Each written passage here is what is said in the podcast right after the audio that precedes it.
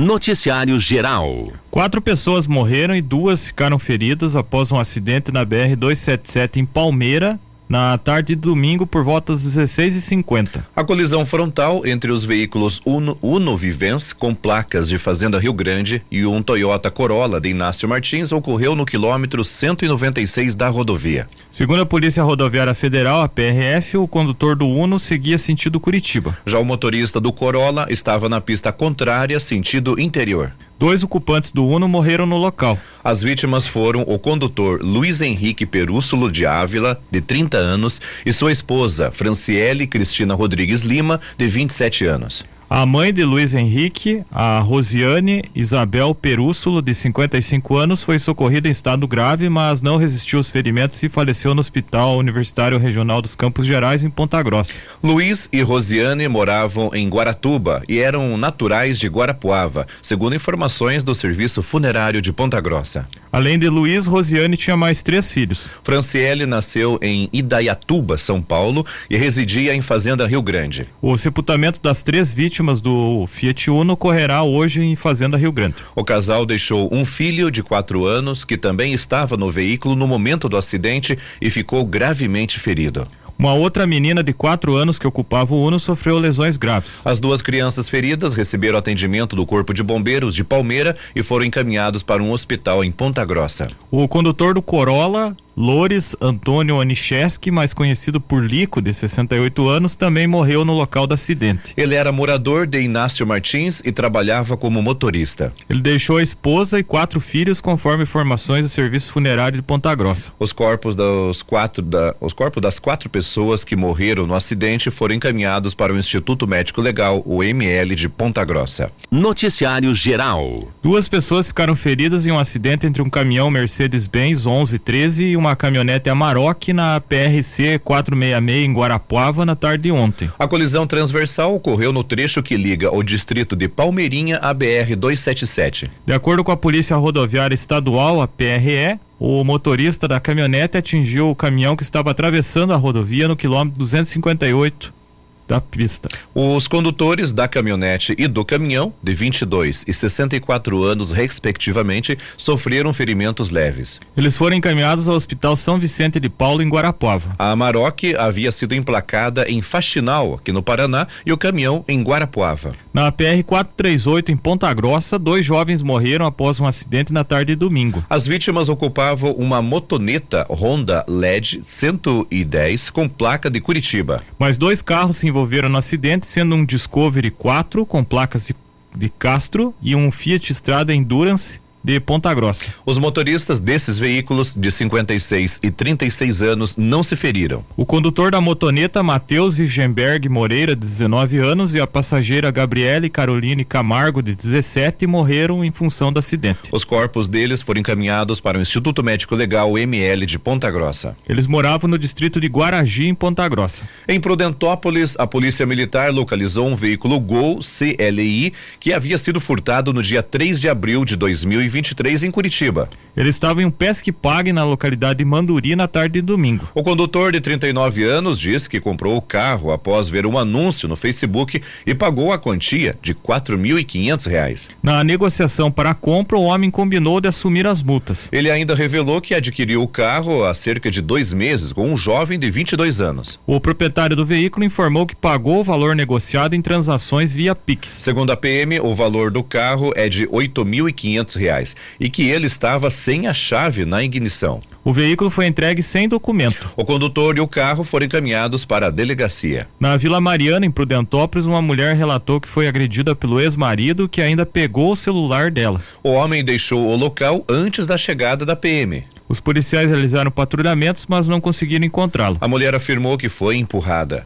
De acordo com a PM, ela não apresentava hematomas evidentes. A vítima disse que possui uma medida protetiva contra o agressor. Em outra ocorrência no centro de Prudentópolis, um homem de 31 anos assinou o termo circunstanciado por desobediência. Ele se exaltou após consumir bebida alcoólica e se negou a deixar a residência onde estavam seus pais e uma irmã quando foi solicitado para sair. Porém, o homem não obedeceu a ordem da PM para deixar o local. Por isso, ele precisou ser é, contido e encaminhado para a sede da quarta companhia para assinar o termo circunstanciado. Ainda em Prudentópolis, um homem esteve na frente da casa da ex-mulher na localidade de Bracatinga na noite de domingo. Os policiais foram até o local e encontraram o homem de 33 anos em um veículo Fiesta que estava estacionado em frente à residência. A moradora não teve interesse na representação. Já o homem deixou o local após ser orientado.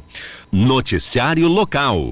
Obras da Companhia de Saneamento do Paraná, Sanepar, podem afetar o abastecimento de água hoje e amanhã em Irati. Nessa terça, os serviços de manutenção na saída da estação de tratamento e interligação de rede que vão atender um novo loteamento no município serão realizados entre 9 e 16 horas. Nesse período, pode ocorrer oscilação de pressão ou falta de água nos bairros São Francisco, Estroparo, Jardim Califórnia, loteamento Pabes, loteamento Peixe-Bilski, proximidades do Detran, bairro Ouro Verde, Vila Flor, Vila Matilde, Cartum 1 e 2, Vila São João, Joaquim Zarpelon, Santa Mônica, Riozinho, Conjunto Molinari, também em Engenheiro Gutierrez, Vila Raquel, Distrito Industrial, Promorar 1 e 2, Conjunto Novo Irati, ainda o Jardim Aeroporto, Jardim Virgínia, o loteamento Pinheiros, João Paulo II, Cruzeiro do Sul, Conjunto São Miguel, o bairro Fernando Gomes, Lagoa, Vila Kennedy, Vila Setenarski, a Avenida Getúlio Vargas e também a comunidade Pedra Preta. A normalização do abastecimento está prevista para ocorrer por volta das 19 horas, mas será de forma gradual. Ou seja, em alguns locais, a falta de água pode se estender por mais um período. Amanhã, quarta-feira, a Sanepar realizará melhorias na, na, saída da estação de tratamento de água. Os serviços também estão previstos para ocorrer das 9 às 16 horas, podendo afetar o abastecimento dos bairros Inhapindazal, Fragatas, também no Tuxolca, no Alto da Glória 1 e 2, Choma 1 e 2, bairro Ouro Verde, loteamento Pabes, Vilagem Solares, Jardim Califórnia, São Francisco 1 e 2, parte alta do centro, Estroparo, bairro Canisianas e a região do Distrito Industrial. Na quarta-feira, a previsão é que o abastecimento seja retomado a partir das 20 horas. A Sanepar orienta os consumidores a utilizarem a água de maneira racional enquanto as obras são realizadas. As prioridades são o consumo para alimentação e higiene pessoal. Atividades que demandam um grande volume de água devem ser adiadas. Os trabalhos também podem ser cancelados em caso de mau tempo, impossibilidade de execução com segurança, fatores externos que impeçam a realização dos serviços no prazo programado e problemas operacionais que impactem de forma crítica o sistema de abastecimento.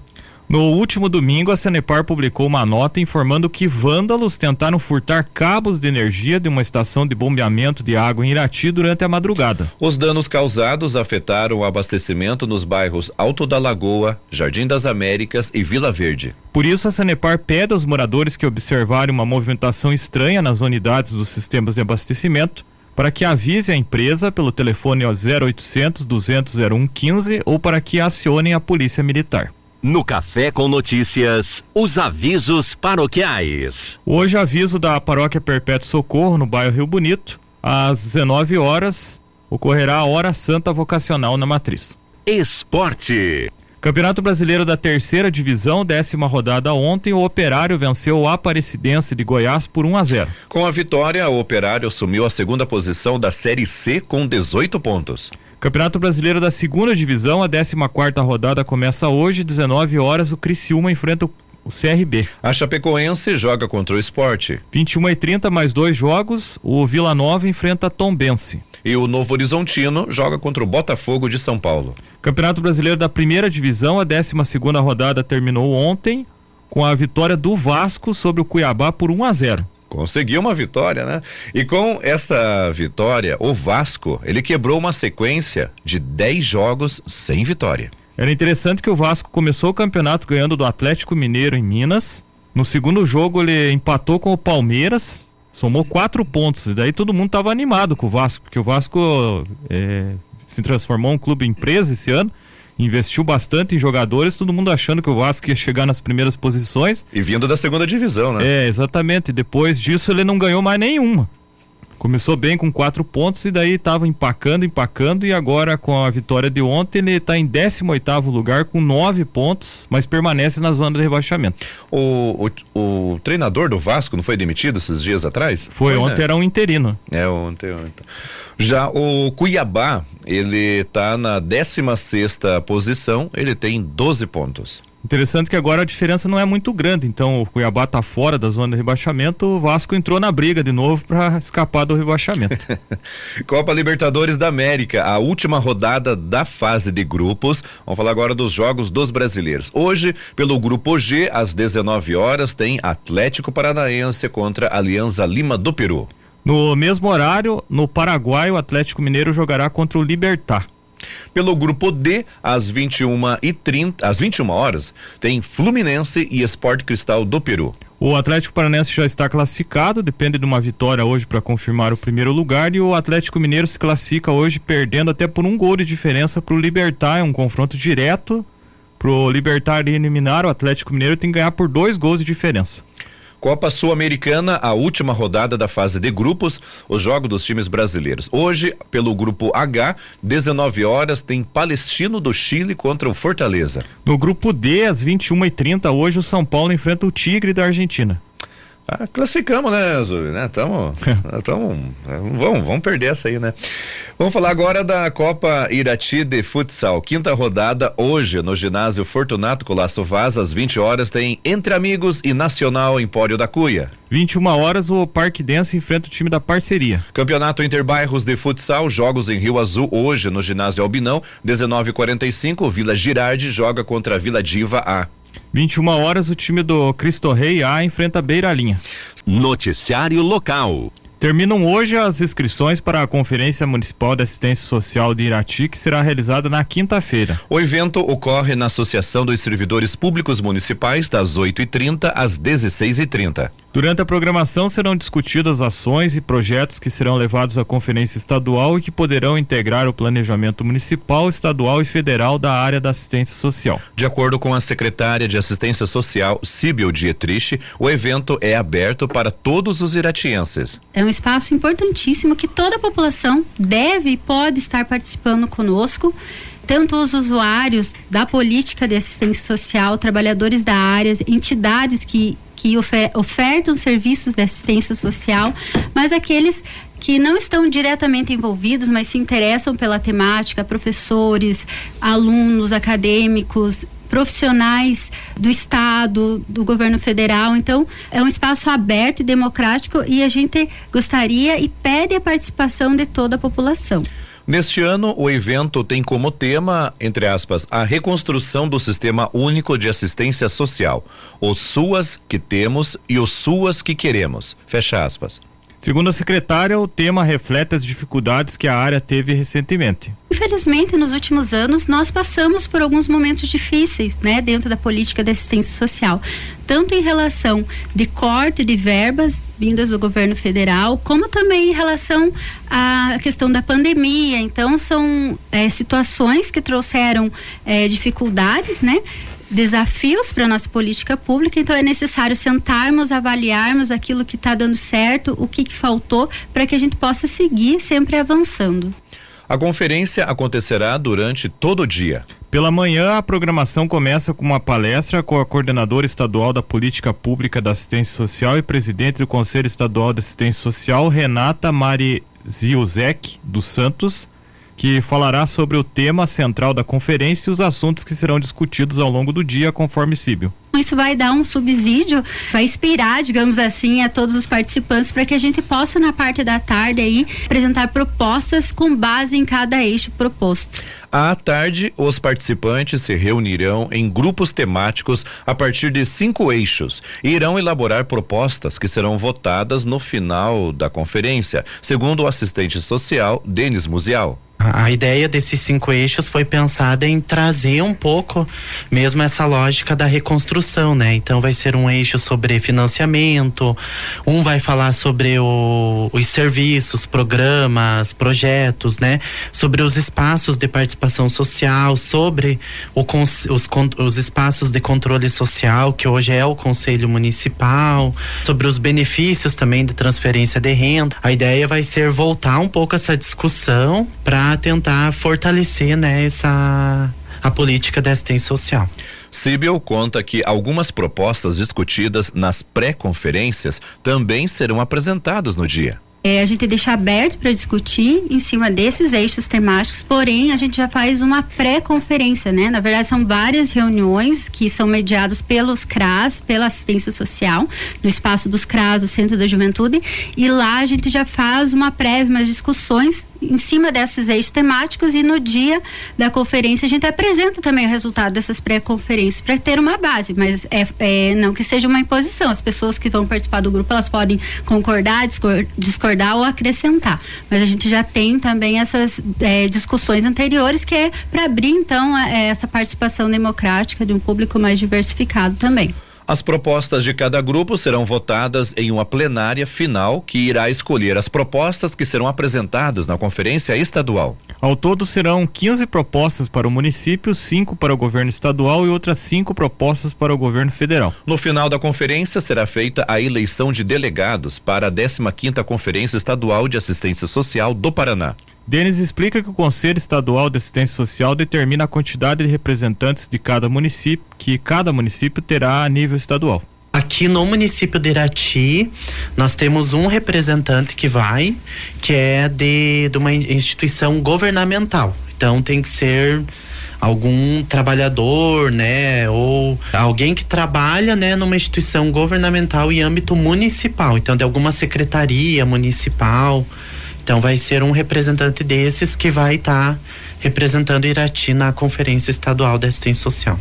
A Conferência Estadual de Assistência Social acontece em outubro em Cascavel. O representante municipal levará as propostas de Irati para a Conferência Estadual, que também discutirá outras propostas de acordo com o Denis estadual também vão ser feitas propostas que vão ser levadas a âmbito federal. Todas essas propostas que ficam de responsabilidade de várias, né, tanto do governo municipal, quanto estadual, quanto federal, elas são incluídas, daí elas são priorizadas para entrar num plano municipal de assistência social, que é, o, é um planejamento, né, que todo município, todo estado, o governo federal tem para poder pensar aí para os próximos anos, né, um, poder executar, né, e que de fato elas possam sair do, do papel. A inscrição do evento em Irati é online e pode ser feito no Google Forms. Quem tiver dificuldades com a inscrição poderá entrar em contato com a Secretaria da Ciência Social ou ir presencialmente nos CRAS o estabelecimento ficar mais próximo para receber o suporte da inscrição. Noticiário Estadual. O governo do Paraná enviou ontem à Assembleia Legislativa do Paraná, a LEP, um pacote com oito projetos de lei. Entre as medidas propostas estão o reajuste geral de 5,79% aos servidores, aumento do piso dos professores e reestruturação de diversas carreiras públicas. Se aprovados, os reajustes devem começar a ser pagos em agosto. Segundo o executivo, o impacto de todas as medidas apresentadas é calculado em 1 bilhão e 600 milhões de reais aos cofres estaduais em 2023. O objetivo do governo é que todas as propostas tramitem em regime de urgência. A previsão dos deputados é começar a analisar as medidas na Comissão de Constituição e Justiça, CCJ, em sessão extraordinária na quarta-feira. Um dos projetos de lei propõe reajustar em 5, 0,79% ainda este ano a remuneração dos cerca de 283 mil servidores estaduais incluindo ativos e inativos, estatutários e comissionados. Na mesma proposta, está prevista a reestruturação de carreira da Polícia Militar, do quadro próprio do magistério e do quadro único de pessoal de educação básica. A proposta do executivo é conceder reajuste geral de 13,25% ao quadro próprio do magistério. O valor já considera o aumento de 5,79% 79% proposto para todos os servidores estaduais. A medida diz vale para toda a carreira de forma igualitária. Dessa forma, segundo o governo, quem cumpre 40 horas semanais chegará a uma remuneração de R$ 4.420,55, o piso nacional do magistério. De acordo com os cálculos do governo, as mudanças custarão 917 milhões aos cofres estaduais neste ano e cerca de 2 bilhões a partir de 2024. Entre as mudanças na progressão de carreira dos policiais militares, o governo propôs reajuste de 8,10% aos servidores e o aumento geral de 5,79% àqueles em formação. O projeto de lei unifica as carreiras de escrivães e investigadores da Polícia Civil, transformando-os em agentes de polícia judiciária. De acordo com o governo, a mudança, abre aspas, atende aos padrões internacionais de carreira ao evitar a separação de atribuições, o que por vez pode prejudicar o atendimento da população, fecha aspas. A unificação, segundo o governo, exigirá curso específico obrigatório para as promoções. A proposta também inclui outras mudanças, como o fim das progressões instituindo promoções por qualificação. O projeto de lei também unifica as funções de médico legista, odonto legista, toxicologista, químico legal e perito criminal na função de perito oficial criminal, havendo apenas a diferença entre carga horária semanal de 40 e 20 horas. Também prevê reajuste da remuneração da polícia científica e acaba com as progressões por tempo de serviço. Com as mudanças, só haverá ascensão de função por meio de promoção. De acordo com o governo, o projeto também detalha outros aspectos da carreira, do concurso público, do exercício das funções, estágio probatório e regime de trabalho. A proposta reestrutura a carreira dos servidores do quadro próprio de servidores da saúde. A medida deve impactar cerca de 6 mil servidores, segundo o executivo. Entre as mudanças, o projeto traz uma nova tabela de remuneração e novas regras de desenvolvimento para os profissionais da saúde. O projeto revisa a carreira técnica universitária, agentes universitários, que inclui os profissionais dos setores administrativos das sete instituições estaduais de ensino superior paranaense. Segundo o governo, cada carreira terá um plano de capacitação específico para promoções. A proposta traz nova tabela de remuneração equiparada ao quadro geral do Poder Executivo e cria promoções por aquisição de estabilidade, por capacitação e por titulação. Os professores das universidades serão contemplados com reajuste geral de 5,79%, detalhou o governo. Outro projeto apresentado reestrutura as carreiras dos procuradores estaduais e advogados públicos. De acordo com o governo, a remuneração das duas carreiras passará a ser semelhante. Além disso, a proposta cria auxílio alimentação aos profissionais em atividade. Desses oito projetos apresentados pelo governo do estado, outro reajusta as carreiras de formação fundamental, média e superior em relação ao quadro geral do Poder Executivo. De acordo com o governo, a proposta muda a forma de desenvolvimento da carreira, que passará a ser mais focada em conquistas de mérito e busca por formação. Outra proposta do pacote enviado pelo governo, a Assembleia, promove mudanças nas carreiras de auxiliar de regulação e especialista em regulação da Agência Reguladora do Paraná, AGEPAR, além de conceder auxílio alimentação aos profissionais em atividade. Outra mudança será a implementação de um adicional de gratificação de incentivo à titularidade, variando de 10% a 20% sobre o salário. Nesse caso, segundo o executivo, a agência fará as adequações com o orçamento próprio. As informações são do portal G1 Política. Os deputados estaduais Luiz Cláudio Romanelli, do PSD, Arilson Chiorato, do PT, Evandro Araújo, do PSD e Tercílio Turini, do PSD, protocolaram ontem mais uma série de pedidos de explicações sobre o novo pedágio. Que, os questionamentos dizem respeito ao lote 1 e foram encaminhados à NTT, a Agência Nacional de Transportes Terrestres, órgão responsável pelos esclarecimentos sobre a concessão de rodovias que cortam o Paraná. O órgão federal tem prazo até o final de julho para dar as respostas. No conjunto de requerimentos desta semana, os deputados abordam temas como quais as responsabilidades dos órgãos federais e estaduais na fiscalização dos novos contratos. Também há um questionamento sobre o sistema de cobrança automática e seu impacto na arrecadação da concessão. Além disso, um dos questionamentos diz respeito ao mecanismo de mitigação de risco de receita em favor da concessionária. Os deputados cobram ainda esclarecimentos sobre o estudo de tráfego, considerado desatualizado e sobre os períodos de aferição do fluxo de veículos durante a concessão, avaliados como longos demais. Em relação ao fluxo, um dos requerimentos também aponta que os documentos publicados pela ANTT não incluem uma série de tabelas apresentadas na audiência pública realizada em 2021 para tratar do programa de exploração de rodovias do Paraná, a PR Vias. Os parlamentares paranaenses estão indagando ainda a não inclusão do trecho de 50 quilômetros da PR 151 ligando a BR 376 e 277, trecho Palmeira-Ponta Grossa, na concessão. No documento encaminhado para a NTT, os deputados sustentam a importância socioeconômica da rodovia para toda a região dos Campos Gerais. Há ainda um questionamento sobre o tratamento dado para localidades que serão separadas da área urbana das cidades por uma praça de pedágio como é o caso da comunidade quilombola da Lapa. Em requerimentos anteriores, os quatro deputados solicitaram esclarecimentos da NTT sobre recomendações de aprimoramento da licitação feitas pelo Tribunal de Contas da União, TCU, e que não foram observadas nos documentos divulgados. Também questionaram só sobre qual a legislação vai reger os contratos, se a lei de concessões ou a lei de licitações. A garantia real da execução das obras foi outro tema questionado assim como o processo de formatação do preço das tarifas e os critérios de julgamento das propostas das concessionárias. Os parlamentares também querem saber por qual razão o processo de licitação utiliza valores de referência de outubro de 2021. Além disso, questionam a respeito da participação dos usuários em conselhos de fiscalização e acompanhamento da concessão. As informações são do portal Bem Paraná. Noticiário Geral. Sob o risco de ficar inelegível, o ex-presidente da República, Jair Bolsonaro, se reuniu com parlamentares federais e estaduais do PL na Assembleia Legislativa do Estado de São Paulo, a LESP, na manhã de ontem. O encontro integra roteiro de viagens que o ex-presidente tem feito pelo país em uma tentativa de construir uma imagem de, entre aspas, perseguido. Abre aspas. É justo caçar os direitos políticos de alguém que se reuniu com embaixadores? Não é justo falar?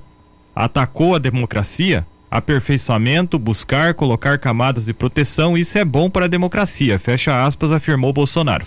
Ele ainda continuou, abre aspas, eu já fui multado no meu CPF em 20 mil reais por causa daquela reunião com embaixadores. O que não podemos aceitar passivelmente no Brasil é que possíveis críticas ou sugestões de aperfeiçoamento do sistema eleitoral seja tido como um ataque à democracia, fecha aspas, comentou. O ex-presidente também afirmou, entre aspas, não ser insubstituível mas deu a entender que se mantém como o personagem mais popular do seu partido. Abre aspas. Não existe ninguém insubstituível. Tem muita gente no momento muito mais competente do que eu, mas não tem o conhecimento nacional que eu tenho. Além de eu ter 28 anos de parlamento, 15 de exercício de exército brasileiro, eu tive quatro de presidente da República. E eu consegui, graças a Deus, o caminho de uma parte considerável da população. Fecha aspas. Hoje o Tribunal Superior Eleitoral TSE retoma o julgamento que pode caçar por oito anos os direitos políticos de Bolsonaro. Ele é acusado de abuso de poder político, conduta vedata, desordem informal e uso indevido dos meios de comunicação em uma ação que trata de uma reunião com embaixadores estrangeiros em julho de 2022 no Palácio da Alvorada. Na ocasião, Bolsonaro criticou ministros do TSE e a lisura do processo eleitoral. As informações são do jornal Estadão Conteúdo.